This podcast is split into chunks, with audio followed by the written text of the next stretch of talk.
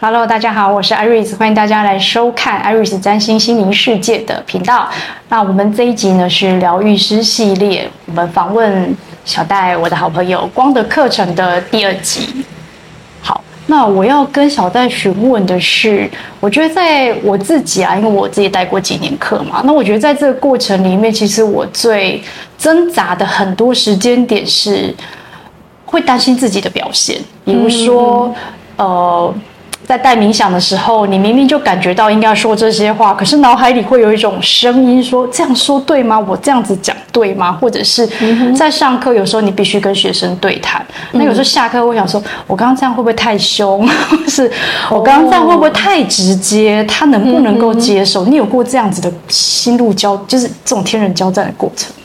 嗯，我在教光课之前，我曾经做过颂钵的个案一段时间。嗯，那那个时间的锻炼对我来说，我觉得还蛮重要的，因为我刚刚呃上一集我们有讲过，说我的老师非常的厉害。嗯，嗯，所以我也不知道说我应该我可以带给学生什么，或是我应该要说些什么。可是，在呃，做个案的时候，我们还是会跟个案之间会有结束的时候会有一些聊天的过程。嗯嗯，我就发现说，在分享自己的历程的过程之中，其实它是很自然的，就是你生命里面经过什么历程，那一些是呃是无法磨灭的的你的生命的经历，所以其实你只要分享自己就好了。所以那个时候那一段时间对我来说，就让我清楚知道说我有料哦，对，我有我生命的故事可以分享，这就是我的料。对，所以在教课的时候，呃，当我比较不会去直接去跟学生说你该怎么做，我比较会去分享说我曾经走过什么样的历程，那我的做法是什么？因为我认为每个人他的。呃，生命的环境，他的呃呃出生的背景跟他成长的背景都不一样。嗯，我没有办法用我的头脑去套用我知道的公式给他。对对，所以我分享我的故事，那他如果在里面得到他需要的重点，他觉得有些启发，觉得是对他来说可以应用的那个部分，对他就是有利益的。嗯，对。那所以我觉得说，如果我的头脑要告诉他些什么的话，对他来说其实是呃不太滋养的部分。嗯，这个是在教课部分嘛。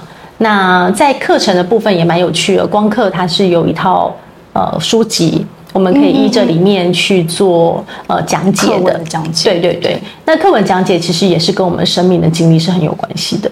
所以在讲解课文的时候，其实一样还是会回到我们自己生命有没有踏实的走过那个自我觉察的过程。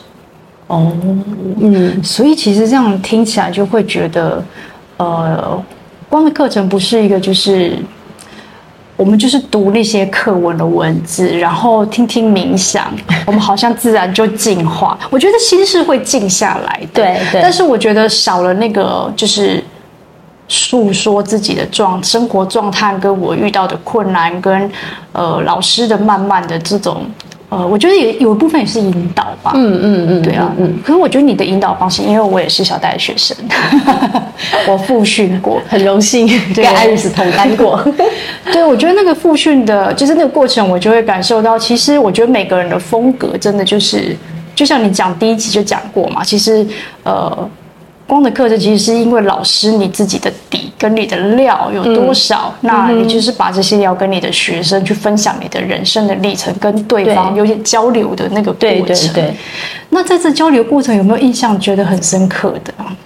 交流教教了这么多年，总是会有，比如说我就会回想说，在我来有有过挫折嘛？有时候我们总是会有过挫折的那个过程，有过这些时间点吗？嗯，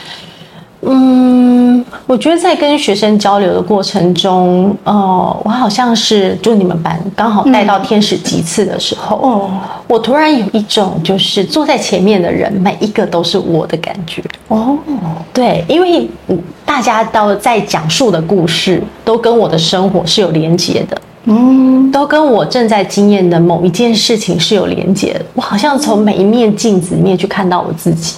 嗯嗯，对，所以那个时候我其实是非常非常感恩的，就感受到说，在教光课的时候，不是只有学生获利，其实老师是获利最大最大那个人。嗯嗯，因为我们已经呃有相当程度的觉察了。对对，但是呃，谁来提点我们？哦，对，透过学生，其实最能够提点我们。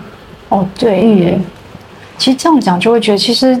这也是有时候我们在做疗愈师的个案啊，嗯，常常都是对方疗愈我们。因为我觉得最有趣的是，当我最后不是会类似总结，或是你有一些话会跟对方讲，后来都会回想那些我好像是要对自己说的，就是那个感觉，觉得啊，我一面在说这个话，可是这个也也好像对应到我自己可能现阶段的某一些，对，当然不是全貌，我跟他的历程是一样，但是我心里会感觉到啊，我好像也被支持，所以这样子就变成说，其实也。没有真正是老师或者是谁是上下位的这个问题，对对，对，因为我觉得我自己一开始的时候会对，因为有时候对教师是有迷思的。啊，对，就是对教师的过程里面会有一种觉得哦，因为我曾经有一段时间有迷惑过，就是可能学生都很有所成嘛，觉得他们啊都走都是，就是你会看出他们呃一度就是。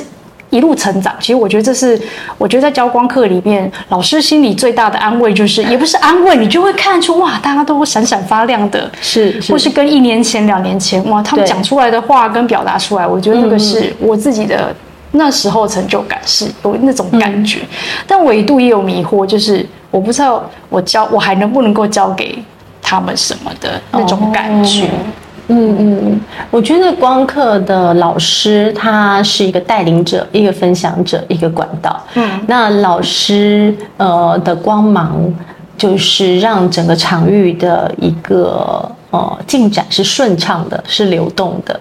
那如果说这个老师自己的心是有纠结的，是闭锁的，嗯、其实你可以感觉到大家互相的互动也是会是闭锁的，大家会不敢去、嗯、呃分享自己碰到的困难或自己内在非常难以启齿的话语。